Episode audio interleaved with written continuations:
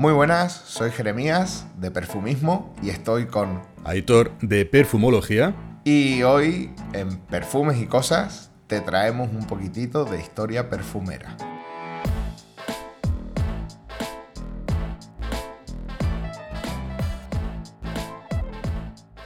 Pues Aitor. Yo vengo un poco intimidado al, al episodio de hoy. O sea, no sé si es de buen gusto decir a la gente lo que hemos hablado justo antes de darle al botón de grabar, pero cuando me has dicho hasta dónde nos íbamos a remontar históricamente, me ha entrado un poquito de vértigo. Pues sí, la verdad es que creo que es un tema fascinante el que tenemos hoy, sobre todo porque, eh, como te decía también fuera de micro, creo que nos va a ayudar a entender un poquitito que no somos originales, eso ante todo, sino que esto es más antiguo que, el fuego, vamos a decir, y básicamente que ah, paradójicamente está bastante relacionado. En fin, que ya nos estamos enrollando. Hoy, señores, nos vamos a hablar de la historia de los perfumes. O, de otra manera, los perfumes y su historia. Así que, Aitor, ¿qué te parece si entramos un poquitito en materia? Yo quiero saber, tengo mucha curiosidad legítima por saber qué perfume llevas hoy. O sea, ¿qué te has puesto ya pensando en abordar un tema tan enorme, tan vasto como este, que imagino que la información es infinita? Mm, ¿Qué te has puesto que esté a la altura del tema de hoy? Pues Mira, me he ido a por una de las sustancias más primitivas que podemos echarnos a día de hoy y que se sigue manteniendo como un tesoro, ¿sabes? Y es nada más ni nada menos que un, extracto de almizcle que tengo puro, ¿sabes? Y bueno, un poquitito para honrar esto, que básicamente es flipante, que huele a ropa limpia, ultra mm, recién lavada, eh, ultra fresco, pero tiene un toquecillo ahí que la verdad mola mucho. Y a mí me parece muy pues, sexy. Eso. Sí, sí, sí, sí. El almizcle yo creo que es también otra de esas mm, grandes, grandes aromas, digamos, que como que pasan un poco más desapercibidos, pero que siguen siendo brutalmente primarios, ¿sabes? Tienen ese efecto pues no sabes que, como hablábamos en el episodio anterior, esa parte del cerebro que te activa, no sabes por qué, te toca ahí algo primario y eh, genera cosas, la verdad. Y bueno, pues un poquitito hablando de historia, pues fíjate, los almizcles ya se utilizaban en el neolítico. O sea, para eso nos remontamos. ¿eh? Utilizaban los olores animales precisamente para atraer otras presas y camuflarse y que esto les permitiese pues cazar otros ciervos. ¿Sabes? O otros tipos de animales. Entonces, fíjate hasta dónde nos vamos a remontar. Estos estudios lo habían, o sea, han sido recientes, han encontrado pruebas de esto, ¿sabes? Aparte de que también han encontrado que ya se empezaban a utilizar eh, aromas que a día de hoy se utilizan, como el incienso, que ya veremos que tiene un papel fundamental en todo esto de la historia del perfume, ¿sabes? Que es una también de esas materias primitivas que a día de hoy se conservan y la quemaban como tal, como la planta, ¿sabes? Para perfumar en actos religiosos que tenían pequeños cultos y la verdad es que se hace muy interesante porque ya nos pone un poquitito en la pista de por qué esas materias primas a día de hoy siguen teniendo tanto éxito. Tú fíjate que sin más ayer utilizabas Amouage eh, Interlude. Interlude que es basado en incienso puro, resinas por un tubo y es algo como muy ¡buah! de aquí estar tío, ¿no? Y fíjate, de ya vaya por la época se iban utilizando este tipo de, materias primas. Me parece fascinante. Lo que tú comentabas de que partamos de, si queremos, un, un origen instrumentalista del aroma para ayudarnos en la caza y hayamos llegado donde hemos llegado. Yo, de hecho, no me, me iba a poner un, aroma a incienso y voy a, escoger Devotion de House of Metriarch. Pero he supuesto que tú ibas a coger también un perfume de incienso y he tirado por otros derroteros. Pero, pero vamos, yo creo que el incienso me ha sorprendido con el almizcle, me parece muy interesante. Yo pensaba que iba a ser por ahí, porque suele ser la vía de entrada al incienso para enfocar el perfume desde un punto de vista histórico, litúrgico. Eh, tiene mucho recorrido ahí. Desde luego, es que el tema es inagotable. Lo del almizcle, algún día, a ver si explicamos a la gente de dónde Aparte de la recreación sintética que se hace ahora, ¿de dónde proviene el almizcle? No, no, no, yo por mí, oye, que esto es historia, porque ya veremos que más adelante también, aunque llegaremos a ello, en la China ya utilizaban el almizcle como tal, tanto en enfermería, que viene muy ligado al perfume, ¿sabes? En medicina más bien, eh, pero no solo eso, sino después también como mm, elementos para mm, el cuidado personal y para, en definitiva, oler de determinada manera. Eh, o, sea, mm, o sea que por mí puedes entrar en detalle, explicarlo, porque yo creo que es algo que se tiene que saber. Yo creo que le podemos dedicar un vídeo a hablar del almizcle, de la vainilla, del ámbar gris, incluso del lut también, porque sí que es cierto que los, los ingredientes eh, más embellecedores o que tienen esa función de destacar el atractivo del aroma y por ende de la persona que lo lleva, tienen un origen que no suele estar a la altura, al menos de lo que se espera, que es muy poco cinematográfico, vamos a decir así.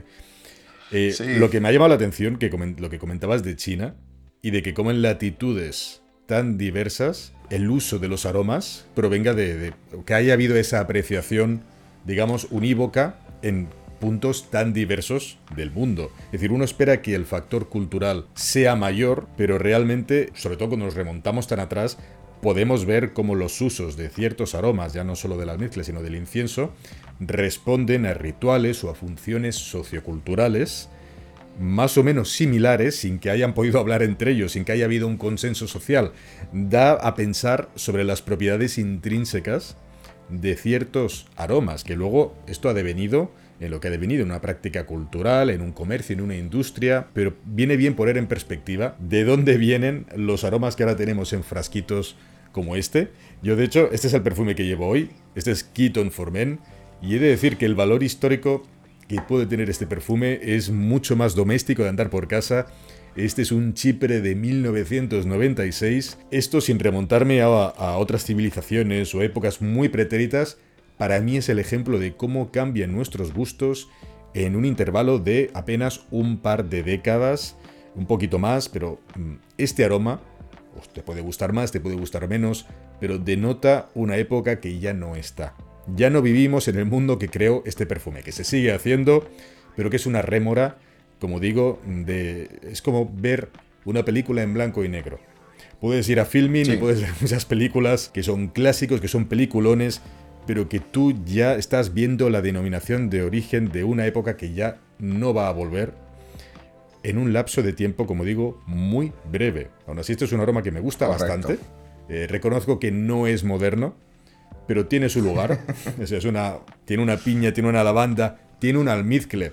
También al hilo de lo que comentabas, que el me parece que lo hacen bastante atractivo. Y esta ha sido mi, opción para el episodio de hoy. Yo he visto, he entendido el perfume, sobre todo a la luz del, tema que vamos a tratar hoy, la importancia que tiene analizarlo desde un aspecto sociocultural reciente, vamos a decir así, y de qué manera oliendo un perfume, esto es muy del 1990. Esto es muy, cuando hueles un chipre sobre todo, cuando ves... Hay familias olfativas que ya te dicen prácticamente la fecha de la que estamos hablando.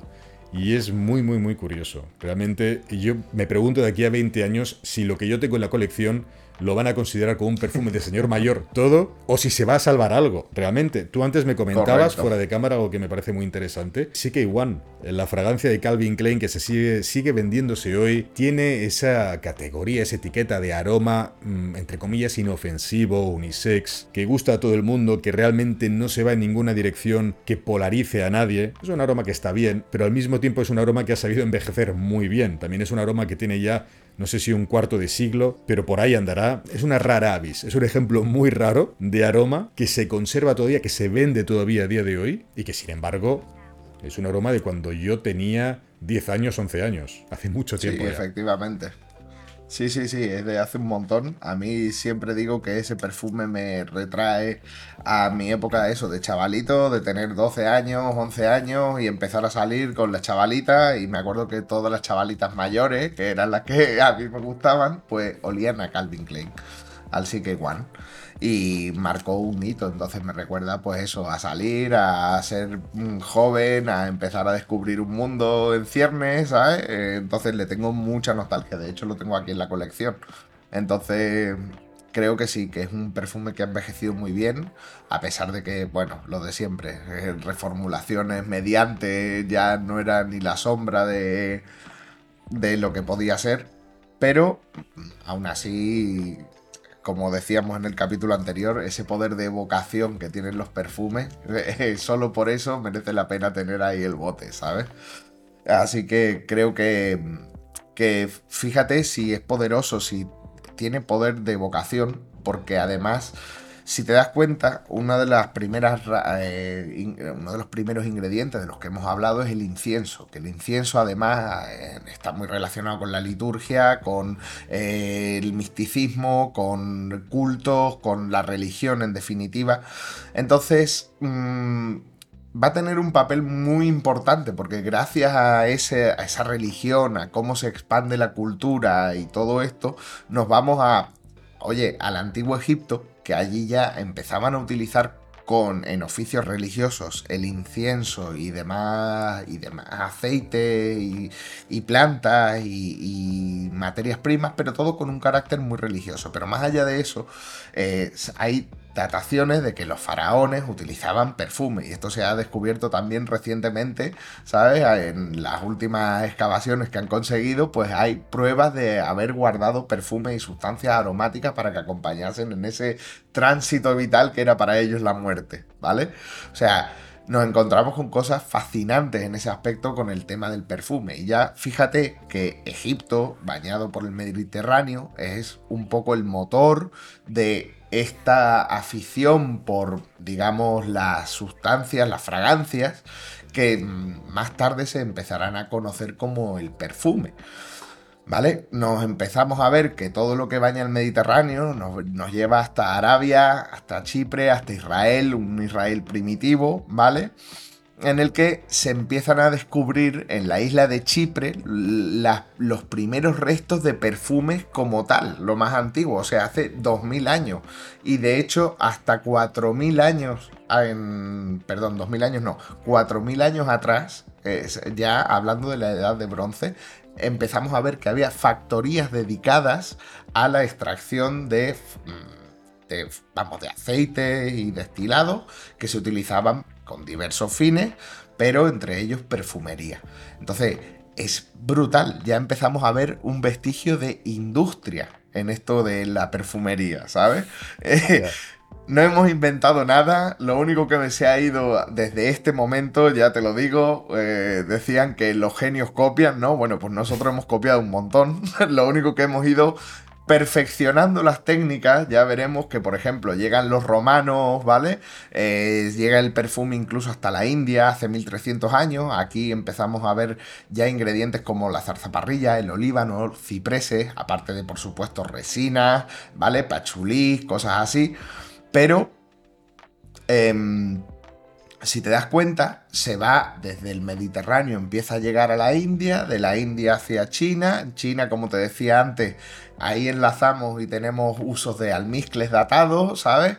Eh, es decir, todo esto va siendo, va permeando en la cultura a través de la religión, a través del, mercado, ¿vale? del comercio, pues va impregnando diferentes culturas que van haciendo lo suyo y lo van adaptando. O sea, es súper potente ver cómo se va expandiendo.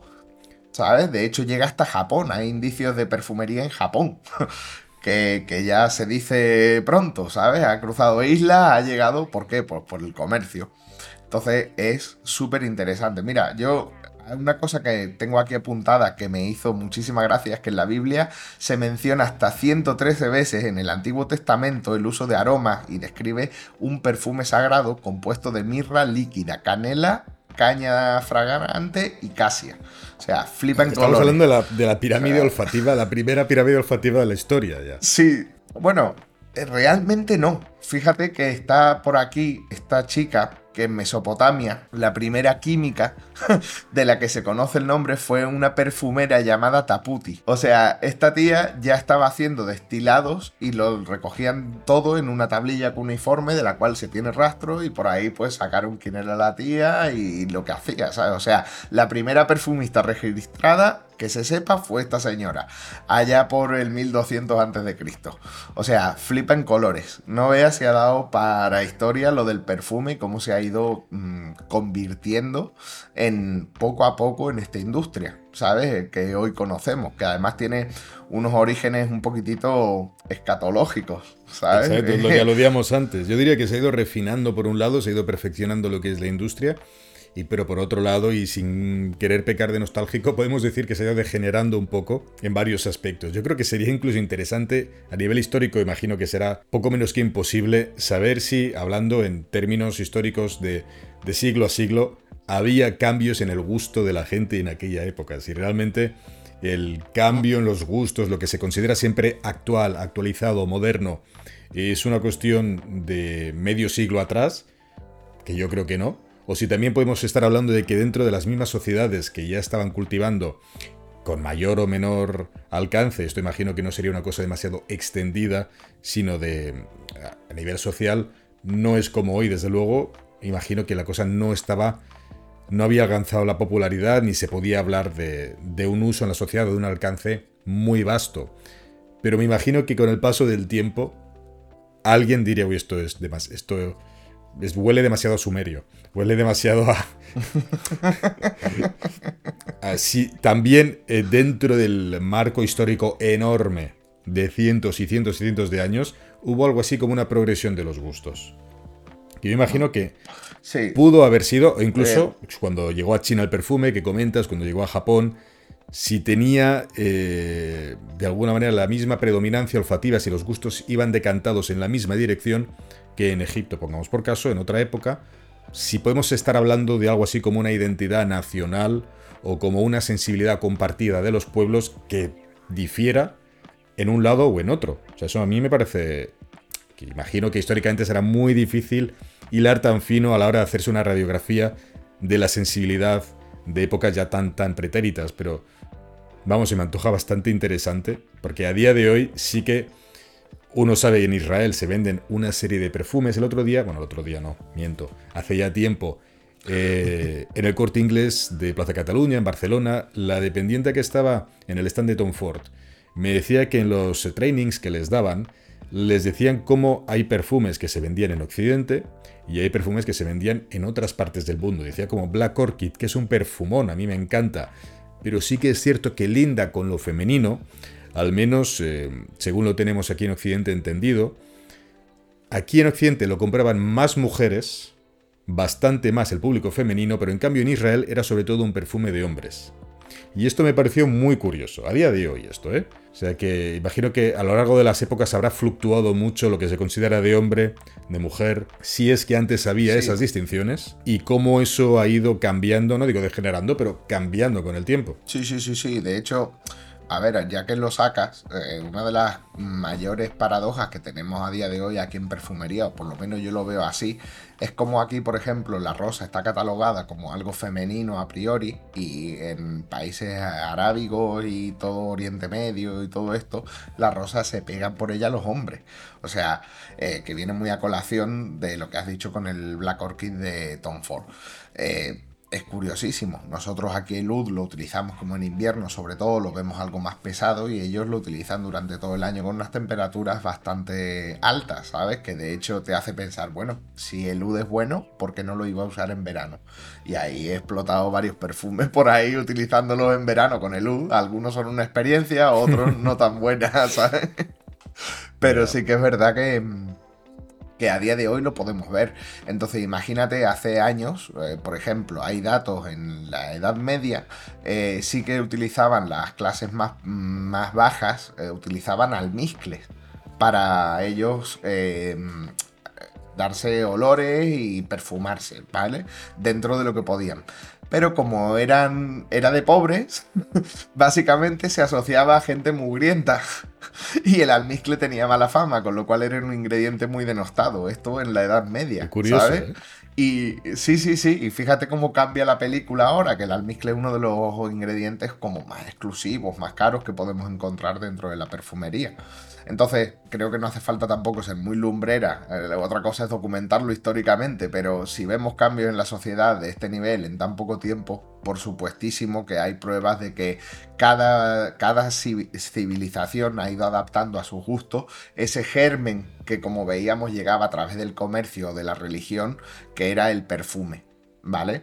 Por eso vemos, por ejemplo, en China eh, los ingredientes que se empezaban a utilizar eran la casia, la canela, el estirax, que, eh, ojo, el estirax no olvidemos que es un árbol del cual se saca esa resina, y por supuesto el sándalo. Es decir, ya vemos ahí que el sándalo empieza a tener pues un componente mayor en la perfumería, ¿sabes? O sea, es un ingrediente, estamos hablando de hace 2000 años, que ya a día de hoy se sigue utilizando mucho y hay grandes éxitos, por ejemplo el Santal 33 del Elabo, que es famosísimo, ¿sabes? Y personalmente, ahora me tiráis todas las piedras que queráis, a mí me parece un sándalo mediocre, pero bueno, eso lo dejamos para otro, otra ocasión. El polariza, soy de una casa que o te gusta mucho o la ves demasiado pretenciosa. Y yo reconozco que está bien pensado el concepto. A mí me gustó. No lo tengo, no diría que a lo mejor vale la pena pagar lo que se pide, pero bueno, ese es otro tema, la pretenciosidad en el perfume. Yo imagino que, eh, lo que es el lujo, lo que es la idea de que es un artículo de embellecimiento personal, que por supuesto no es un artículo de primera necesidad, y que ahora ya sea no me gusta aplicar este, este, verbo aquí, pero se ha democratizado bastante, digamos, el acceso a los perfumes, por no decir muchísimo. Pero antes imagino que era una forma sobre todo de establecer clases sociales o de remarcar la procedencia social y los, ah, las posibilidades que tenía uno. Yo creo que era, tenía otra connotación de la que tiene ahora. Pero igualmente ahora yo creo que también hay ciertas notas que huelen a... no diría rico, pero que en la sociedad actual yo creo que los aldehídos, por ejemplo, un perfume con aldehídos ya huele de alguna manera lujoso. Chanel se asocia mucho con los aldehídos, Sergioff también ha trabajado, Pico Valladama, por ejemplo, es otro perfume donde gravita alrededor de los aldehídos y que la mayoría coinciden que huele a lujo. Ya sé que esto es algo muy vago, muy etéreo. Cuando alguien dice de un perfume huele a dinero, huele a lujo. Sí, defíneme ahora el lujo, ¿no? Claro, Pero... Alexandria 2 también se les suele decir eso.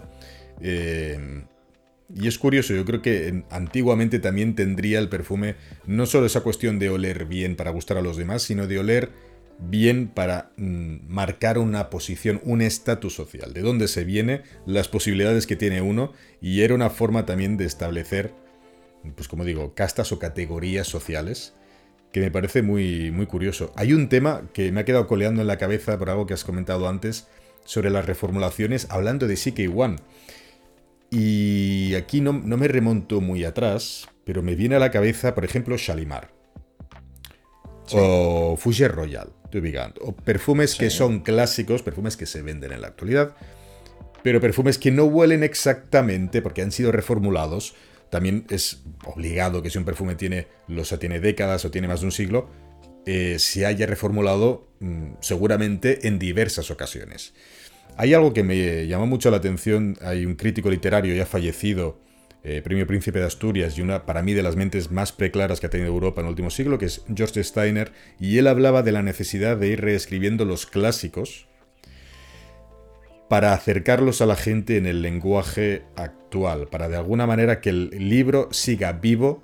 No se podía mantener en la manera, para que la Divina Comedia siguiera viva a día de hoy entre el público italiano y en general todo el público, no se podían mantener, más que título histórico, las traducciones que se hicieron originalmente, porque ese lenguaje ya no se usa, estamos hablando de unos códigos lingüísticos que ya no están vigentes y de alguna manera antiintuitiva, para mantener viva la experiencia del original había que pervertirlo con una traducción traducirlo del mismo idioma al mismo idioma, o del italiano antiguo al italiano actual, y así con el resto de obras. Yo creo que con el perfume puede pasar algo parecido, y hasta cierto punto la reformulación para mantener a lo largo de diversas épocas históricas, aunque sean eh, contemporáneas, la vigencia de un perfume, hay que hacerle como ligeros cambios para adaptarlo un poco a la sensibilidad de la sociedad actual. No sé si estás de acuerdo o no. Chanel número 5 también ha sufrido lo mismo.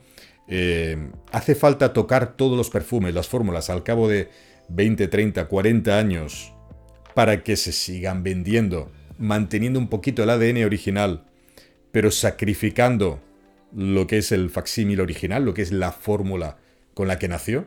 Ese es un tema también. Eh, pues sí, nos daría para mucho, pero mira, esto siempre hay los filósofos orientales, vamos a decir, que le han dado muchas vueltas a todo, tienen ahí un pequeño cuento para definir esta cuestión. Y es, si a un templo, a medida que pasan los años, llega un incendio, se coge, lo reparan, ¿vale? Eh, empiezan a cambiarle partes. Llegará un punto que le han cambiado todas las partes. La pregunta es, ¿el templo es viejo o es nuevo?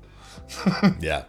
Ya, la, sí, la misma, y la misma, cada, claro, cada siete años se nos renueva la piel, seguimos siendo las mismas personas, cambiamos constantemente, sí, pero va un poco por ahí. Eh, entonces, al final, evidentemente, creo que cabe aclarar eh, un poco, sobre todo por, porque quede claro, que aquí no estamos interpretando la reformulación como eso que en general nos quejamos tanto los amantes de la perfumería, de que te cambian un perfume, ya no es lo mismo y ya te han jodido la vida, básicamente. Hablamos de reforma y no se hace exclusivamente por ganar más dinero, como se suele decir, que es un poco de los que nos quejamos todos, lo hacen más, más aguachirri para que ya lo tengas que usar más y así compras antes la siguiente botella, que seguramente también haya mucho de eso, pero en general tenemos que entender que en perfumería las reformulaciones vienen impuestas para empezar por materias primas. No podemos pretender que las mismas materias primas de hace 100 años sigan a día de hoy haciéndose y sean además la mayoría de ellas sanas o salubres para la gente, ¿sabes? Entonces eso es un motivo muy de peso. Después, como en todo, la técnica va avanzando, se desarrollan mejores sustancias, mejores procesos que además con los estudios que hay, pues oye, te aseguras de que son más inocuos, de que puede proteger mejor a la población, de que vas a evitar un caso de, de que millones de personas porque usen un perfume se les joda la piel, cosas así, ¿sabes? Que antiguamente pues no estaba tan regulado, no se tenía tan en cuenta. Es decir, es en cierto modo el precio a pagar por la modernización, por, por, vivir en unas condiciones adecuadas, por tener una serie de regulaciones que lo que hacen es en general proteger la salud. Y por supuesto todo el marketing que hay en torno a eso. Entonces yo creo que por ejemplo Cabe diferenciar Shalimar, Shalimar que es un perfume que siempre lo aumentamos, que es de principios de siglo, 1920 y tanto, ¿sabes? Que a día de hoy se sigue vendiendo, pero por supuesto que está reformulado y adaptado a los tiempos que corren, aunque siga teniendo presente la fórmula digamos, base, el ADN original que tiene. Pero ahí está que tiene bastante flanker y que es un perfume que se vende mucho a día de hoy. Entonces, si no hubiese esa adaptación, probablemente, como tú dices, los códigos que, en los que hablaba esa generación y por lo que fue un éxito en esa generación, a día de hoy sería un poquitito querer interpretar con ojos del pasado algo que a día de hoy no, no, no existen esas referencias ya, ¿sabes? Entonces se hace muy complicado de de, que sobrevivan así como así, sin ciertos toques, sin cierta adaptación. Y ahí, por ejemplo, el ejemplo de un, perfume que a mí me encanta, Fuller Royal, es un perfume que es de principios de siglo, mm, fue una institución, se, fue gracias a ese perfume al que se se dio origen a lo que hoy conocemos como los perfumes Fuller, fue el papá de todos y a día de hoy sigue siendo de la casa Jubigan y estando a la venta. ¿Qué es lo que pasa? Que Rodrigo Flores Rú, pues este, en este caso lo adaptó en 2010 para para los tiempos que corren. Entonces hizo de la fórmula original algo que a mí me parece súper bello, precioso, bonito, porque es un perfume que me encanta, ¿sabes? Y ahí nos da un poquitito la pauta de esto. O sea, creo que las cosas como con el ejemplo que ponías de los libros, pues sí, hay que adaptarlas al final para que se entiendan bien y para que tengas un poco la perspectiva del tiempo con los ojos adecuados, ¿sabes? Para poder interpretarlo bien, más que nada. Entonces, oye, está siendo muy interesante esto, ¿eh? Totalmente, totalmente. Porque además lo has abordado desde un ángulo ligeramente distinto y muy necesario que yo no había valorado en su momento. Y es que las reformulaciones no solo persiguen que siga agradando el perfume al público haciendo pequeños cambios, sino que hay imperativos como los de la IFRA, de tipo legislativo, y que en última instancia responden a temas de salud. La salubridad por la cual puede ser más o menos pernicioso que tú te eches, te apliques durante un año cada día dos sprays de un perfume que tiene una concentración de linaol En fin, hay muchos componentes que o se han prohibido o se ha regulado su uso de manera más restrictiva, pero con fines, en última instancia, como digo, de salud. Sí, sí. O sea, que es que nos quedamos muchas veces con que lo hacen para ganar más dinero, pero no, hay más motivos allí. Y, ojo, hay que entenderlo, como decía, como parte o el precio a pagar eh, del progreso, en muchos casos. Exacto. Pero bueno, ¿tú sabes eh, dónde no había regulaciones de IFRA? en Mesopotamia. Ahí no había. Exacto. Ahí no había regulaciones ninguna. Hemos degenerado desde entonces, ¿eh? No, ya eh, el declive. Ya, ya ha sido todo cuesta abajo, ¿sabes? No, mira, aquí llegamos a la época islámica que bueno, estamos en los siglos octavo, eh, del octavo al decimotercero, y bueno, eh, como no, los árabes eh, en nuestra historia han estado muy presentes en la historia de España, y sabemos que estos tíos le daban muchísimo al coco y aportaban mucha técnica. ya no solo un perfeccionamiento de lo que podían haber aportado los romanos, los griegos, que ya te digo, no hicieron mucho en perfumería, ahí la cosa pasa un poco de puntilla, pero llegan los árabes y dicen, chavales, se vaya a cagar. y esta gente lo tunea, ¿sabes? Entonces, coño, eh, de hecho, Avicena, que es, que es un, un filósofo farmacéutico y médico musulmán, ¿vale? Tiene ya el tío, aparte de escribir sobre perfumes directamente y explícitamente, eh, fue el primero en desarrollar técnicas como la extracción mediante aceite de las esencias de las flores. Con lo cual el tío fue ya revolucionario, ¿sabes? Inventó técnicas que después se exportaron y pasaron a mucho tiempo después a, a siguientes generaciones y cada vez fuimos refinándolas más. ¿Vale? Que esto además tiene que quedar muy claro, si te das cuenta, la historia del perfume está siendo como una rueda, ¿sabes? Una bola de nieve que se va haciendo cada vez más grande, ¿vale? Llegan, unos van introduciendo pequeñas innovaciones, esas innovaciones se suman al carro, ese carro que no deja de rodar y al final nos acaba llevando a, pues, a momentos como este que son clave. ¿Sabes por qué? Porque eso permite pues ya una, una concentración mucho mayor de los aromas, ¿vale? tener la posibilidad de retener muchísimo más em, el aroma en la piel, porque son aceites, no se, no se evaporan igual que por ejemplo los alcoholes o, o directamente el agua, ¿vale? Que venimos de eso, ¿sabes? De aguas de rosas y cosas así, pero aquí no, aquí ya decimos, ¡buah! Aceite, chaval.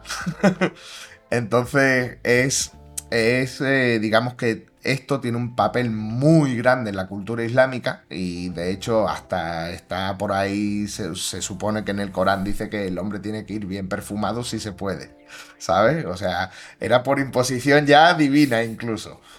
O sea que imaginaos la potencia del perfume en esta cultura. Portaron muchísimas cosas, como ya te digo, la destilación. Y como curiosidad, aquí ya hay rastros en las mil y una noches, ¿vale? Mm, en las historias de Simba del Marino del uso del ámbar gris. Está documentado por ahí. O sea, ya que nos ponemos sobre el origen de los perfumes y las materias primas, señores, que hace muchos años, o sea, para el siglo 8, entre el 8 y el 13, ya está por ahí documentado. Y ahí sí que era ámbar gris del bueno, eso sí que era vómito de cachalote. Sí, sí, sí, sí, sí. Eso de haber cazado el cachalote de verdad o haber recopilado, pues lo que ya sabemos, ese, ese preciado vómito o por el otro lado. Sí, Sí, Así que para que nos hagamos una idea. Y bueno, poco a poco, mm, ya después entramos en lo que se conoce la época como en la edad moderna, ¿vale? Y ya nos situamos en Europa, que la cosa ha evolucionado mucho. Eh, siglo XIV, eh, gracias a la influencia árabe, aquí en Europa empiezan a permear estas técnicas y bueno, sitios como Francia y que se conoce como la meca del perfume, pero antes que Francia, Italia, durante el Renacimiento que ya sabéis, Marco Polo traía muchas cositas de por ahí, entre ellos técnicas, perfumes, especias, que, los maestros artesanos de la época empiezan a destilar y allí nos encontramos pues la incipiente eh, industria del perfume europea, ya por el Renacimiento. O sea, ojo. ¿Qué pasa? La cosa, pues mira, como curiosidad, eh, desde Italia, esto tira hacia Hungría, porque la mm, eh, Isabel de Hungría era bastante fanática de los perfumes. ¿vale? O sea, los húngaros entonces desarrollaron muchas innovaciones también y entre ellas estos perfumes que le desarrollaban a la reina eh, era denominado como el agua de Hungría. Después eh, Francia empieza a ser meca de la perfumería porque Catalina, mm, Catalina de Medici se casa con un francés, entonces como la tía era también fanática de los perfumes, se lleva con ella a su perfumista particular y, otra vez lo mismo, vuelve a permear y nos encontramos con que eso da origen después a, lo que sería el siglo de oro de la perfumería, que en Francia pues tuvo lugar durante el siglo XVIII en la corte de Luis XV, ¿sabes? Que le llamaban la, la corte perfumada, ¿sabes? Que era como que todos allí olían a perfume. Y además esto tiene orígenes, pues como te digo, bastante mundanos. Eh, resulta que, bueno, ya sabéis que en Francia y en la Europa de esta época, las medidas de higiene en la calle y demás no es que mm, brillasen por su... Exacto, por su exquisitez. Entonces, ¿qué pasa? Eh, em, en Francia se crea el gremio de los maestros guanteros y perfumeros, ¿vale? Que de hecho uno de los perfumes que se me partió hace poco es de esta casa que se llama Maître Gantier et Perfumer, ¿vale? ¿Y por qué? Porque el uso del perfume inicialmente en Europa, lo que fue el origen de lo que después conoceríamos como ya la industria gorda del perfume, eran los guantes de cuero que se perfumaban, ¿vale? Entonces para que las señoritas se tapaban la nariz con ese guante y les quitaba el mal olor que había en la calle a boñigas de caballo y a demás secreciones humanas que podías encontrarte. Entonces, eh, por eso está tan ligado el tema de la guantelería, de la guantería o de cómo se llame, a el tema de la perfumería. De ahí todo esto deriva después a, bueno, a la filtración de sustancias, a las destilaciones, a otro tipo de extracciones que, mm, pues bueno, se perfeccionan muchísimo en esta Francia, ya te digo, del, siglo XVIII y que da lugar a, a, lo que hoy conocemos ciudades como Grasse, que es súper famosa por la perfumería, o Montpellier, que por ejemplo impuso mucho estilo y tuvo mucho peso en esta época. Entonces, ya vemos que, esto va corriendo paralelo al, mercado, a las religiones, a un poquitito a la moda, a las clases sociales, como decía, porque ahí el que se podía permitir los guantes era la aristocracia. En fin, es súper curioso. Pero ¿qué pasa? Que llega la Revolución Francesa, llega la guillotina y aquí se acaba el rollo. ¡Democratización! Que decían los franceses, ¿sabes? Todo para el pueblo. Y entre ellas empiezan a poner leyes como la ley de Le Chapelier, ¿vale? Que prohíbe explícitamente los gremios de artesanos, es decir, libertad empresarial. Entonces, ¿qué pasa? Eso ya se liberaliza el sector y empiezan a salir casas de perfumería como setas, talleres autóctonos, entre ellos como Jubigan, que ya por esa época, pues, funda su taller. O un poco de tiempo más tarde, Guerlain. ¿Vale? O sea que ahí ya tenemos los orígenes de las madres de la perfumería francesa y digamos europea en general. Cosa que con esto quiero reivindicar la perfumería italiana, que injustamente se cree que la madre de toda la perfumería es la francesa, pero no, el padre de la perfumería en Europa es Italia, que se sepa. Sería muy interesante, estaba embobado escuchándote y pensaba en si es posible trazar una genealogía de lo que es el tipo de perfumería en naciones que históricamente han estado asociadas con un tipo de perfume determinado, con un tipo de aroma determinado. Todos reconocemos más o menos lo que entendemos por aroma inglés, por perfume de barbería inglés, por esa cosa más contenida, sobria. Al mismo tiempo, el perfume francés también tiene un tipo de... está vertebrado, tiene un ADN muy distintivo. La perfumería italiana más cítrica también tiene un marchamo muy claro y sí que me gustaría, también esto es una idea en el aire, saber si había alguna... si pudiera haber una forma de trazar hacia atrás la manera en la que esos gustos se han ido aquilatando en lo que es el espíritu nacional histórico de ciertas naciones y ciertos tipos de perfume. Los árabes también, con lo que nos ha llegado hasta ahora, o al menos a la, digamos al occidente, de manera muy superficial si queremos, es el uso del oud, el uso de la rosa y en general los perfumes muy opulentos, los atares, también aludiendo a, lo que, a los inventos, los descubrimientos a los que lo días antes, eso es lo que nos ha llegado de allá. Y de alguna manera cuando un aroma es muy fuerte, como digo, muy opulento, tiene un oud muy marcado o tiene una carga floral también muy marcada, eh, esto es demasiado árabe, esto es demasiado, ya se asocia a latitudes muy lejanas, ya se asocia a... Y esto es muy curioso saber de dónde viene, de dónde, dónde surgió esos descubrimientos, esa sensibilidad, motivado también por, por, la globalización de aquel entonces, por decirlo de alguna manera, por el intercambio de, de especias, por de alguna manera las innovaciones a la luz del comercio y de los avances sociales de aquel entonces. Porque a día de hoy damos por hecho que ciertas naciones o ciertos países tienen un tipo de perfumería, pero de qué manera ha ido cuajando esa sensibilidad. Y a mí me parece muy bien que reivindiques la perfumería italiana. A mí me gusta mucho, yo creo que Italia junto con Francia es que son potencias en cuanto al perfume.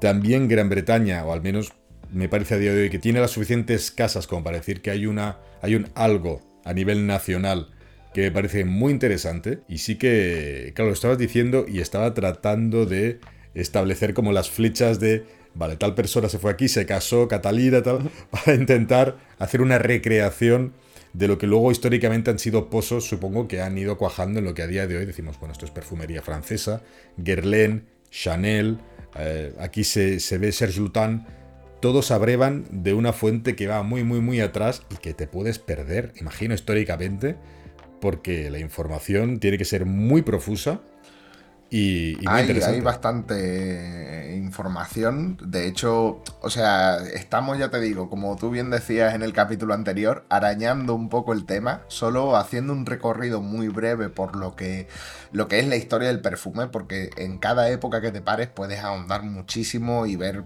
pues puedes entrar en bastante profundidad a ver pues, bueno, las técnicas que utilizaban, las materias primas que utilizaban, porque además, si te das cuenta, toda la perfumería, hasta que no irrumpe de verdad el comercio y todo lo que es un poco la globalización, desde cuando quiera que la empezamos a tener, ¿vale? Que ya desde el descubrimiento de América empezamos con un poco lo que es toda esa inconscientemente exportación e importación de materias, de cosas que uno, un tío se lleva, verá, una patata en el barco y de repente, ¡pam!, la industria de la patata aquí en Europa, ¿vale?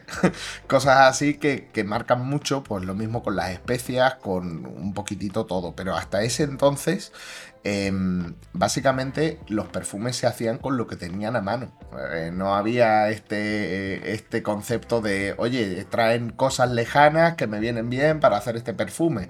Y eso nos da un poquitito la pauta de lo que, un de lo que tú preguntabas antes, es decir, cómo cada cultura ha interiorizado esas técnicas y las ha adaptado a sus gustos. Pues mira, ahí lo, acabas de decir tú mismo, es decir, hay un rastro identificativo en la perfumería inglesa, hay un rastro identificativo en la perfumería francesa, hay un rastro identificativo en la, en la perfumería italiana y así con todos los sitios mm, que te pongas que tengan, digamos, una perfumería significante, ¿vale?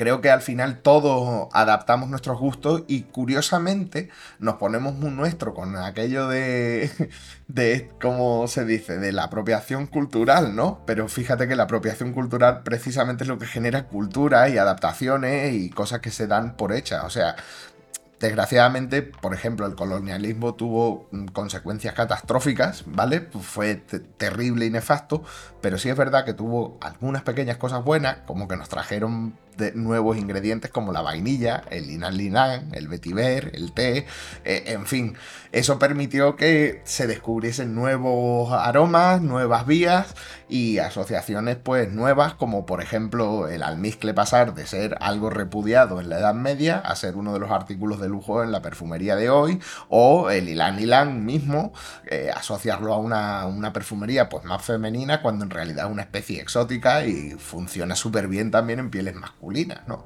Eh, pero bueno, viene todo un poco con el contexto. O sea, yo creo que el hilo conductor de esas líneas que tú querías marcar vienen dadas por el comercio a partir de determinado punto. Es decir, el, es siempre el loco que ha visto ahí oportunidad de negocio y ha dicho, ¿qué? ¿Que esto se vende? Espérate, que te traiga un barco, literalmente. Y, es lo que tú decías, al final la perfumería, como tantos otros campos artísticos, son un juego de apropiaciones culturales compartidas que sí que es cierto que luego acaban cuajando en una suerte de gustos del terruño en cuestión donde se desarrolla esa, ese arte, esa artesanía o esa disciplina, vamos a decir así. El gran eh, Anthony Bourdain, que en paz descanse, creo que decía algo así como que cada nación, eh, cada tipo de cocina, la cocina brasileña, la cocina italiana, la francesa, por muy grandes y maravillosas que sean, todas abrevaban de tres ingredientes. Y esos ingredientes normalmente tenían la razón de ser en la predominancia que tenían en esa cocina en particular, porque pues en el caso de Brasil, pues el mar está al lado, igual que Japón, que tiene el mar al lado. Construían la cocina china, no tiene nada que ver con la japonesa, también usaban lo que tenían más a mano, e incluso insectos y cosas, refinaban eh, lo que tenían más a mano dentro de una estética propia, y eso al final formaba, como digo, una manera de entender, en este caso la cocina, pero que se puede adaptar también al perfume porque no dejan de ser preferencias culturales, estéticas, lo que más nos gusta. Ya no estamos hablando de supervivencia, sino de hacer cosas con los sabores, hacerlo más bello, entendiéndolo esto de una manera muy global, que respondían, pues en este caso, al comercio de, de especias, a lo que se tiene, en este caso a mano, para hacer un perfume, a lo que gusta en una época determinada en base a lo que se dispone en ese momento y es como que ya va decantándose las eh, inclinaciones de una nación o de una comunidad de personas, vamos a decir así, que comparten un territorio eh, más por un aroma tipo cítrico, donde los cítricos tienen una gran predominancia. En otro caso, pues la nota, todo lo que es los perfumes más empolvados y más florales tienen más cabida. En otro caso, el oud, los perfumes muy oscuros y florales.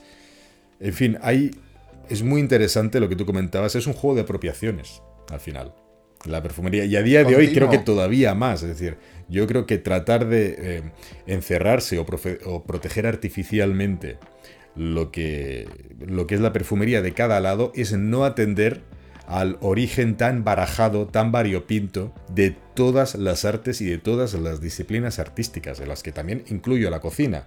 No hay una membrana impermeable que separe el desarrollo perfumístico de un área del mundo a la del otro. Al final hay una conexión y hay respetando lo que es la identidad de cada pueblo, porque al final a cada uno le gusta lo que le gusta, pero no podemos decir que la perfumería de París, por ejemplo, es totalmente distinta a día de hoy a la de Oriente Medio o en general a la de Gran Bretaña. Todos abrevamos de todos y me parece muy interesante, muy enriquecedor esa, esa diferencia, como decían los franceses, lo de Vive la différence, pronunciado a mi manera, pero viva la diferencia. Y, y está, me parece muy bonito reivindicar eso. Pues sí, hombre, yo creo que hay que darle el valor que tienen, porque además no creo en, que tengamos culturas aisladas y totalmente impermeables, ¿no? Al contrario, o sea, y aquí refiriéndonos a la comida una vez más, por ejemplo, el curioso caso del kebab, que es el padre del taco y lo rico que está un kebab bien hecho. Y, lo, y si no hubiese sido por ese, por ese traspaso cultural que hubo, ¿vale? Pues mm, nos hubiésemos perdido años de desarrollo y de rectificación y de sublimación del kebab hasta convertirlo en los tacos y las taquerías mexicanas que, que, me parece, mm, vamos, ¿quién no tiene asociado eso a la gastronomía mexicana? ¿Sabes? Si no es por esa permeabilidad entre culturas, al final te pierdes cosas maravillosas de la vida, como es poder comerte un taco o un kebab, ¿sabes? Exacto. Y, esto dicho de manera simpática, pero al final somos la mezcla de un montón de cosas. Eh, eso de querer individualizarlo todo al final tiene resultados catastróficos, en mi opinión, porque solo tienes que mirar a tu alrededor. O sea, por ejemplo, Suiza es el productor número uno mundial de chocolate. Suiza con sus famosas plantaciones de cacao. ya. Ahí está el origen bastardo de, muchas. Bueno, al final, y es bonito también la, eclosión de, todas estas industrias donde hay más. Porque ¿quién iba a anticipar, por ejemplo, lo que tú comentabas de, Suiza? Bueno, y está bien, y es yo estoy a favor también de reivindicar esta, este esta apropiación, también es un término ya muy peyorativo, pero todo, todo el mundo, todo lo que es el mundo entero y todo lo que en ello contiene, eh, es, un, es un ejercicio de préstamos constantes entre unos y otros. Y citando a Tarantino, no se trata de copiar si se hace mal, pero si lo mejoras, lo haces mejor, entonces es una inspiración. Y la perfumería también demuestra que, inspirarse o copiar está bien y que no por eso se dejan de tener las diferencias nacionales o los diversos tipos de perfumería que al final hace que este mundo sea tan rico y para mí tan atractivo, que haya tantos tipos de aroma, tantas formas de entender lo que es atractivo, lo que huele bien. Eh, es igual que la cocina. No hay un tipo de cocina ni puedes establecer una jerarquía de qué perfumería es mejor que otra es al final se reduce a una cuestión de gustos, a una cuestión muy subjetiva y parte del encanto de este mundo, no sé qué opinas tú, es ir exponiéndote a aromas que de entrada te resultaban difíciles, que no te gustaban, pero que con el tiempo y a fuerza de ir exponiéndote a ese tipo de combinaciones, los entiendes un poco más. Para mí esa es parte de la pues belleza de, este mundo. Sí, viva la permeabilidad, tío.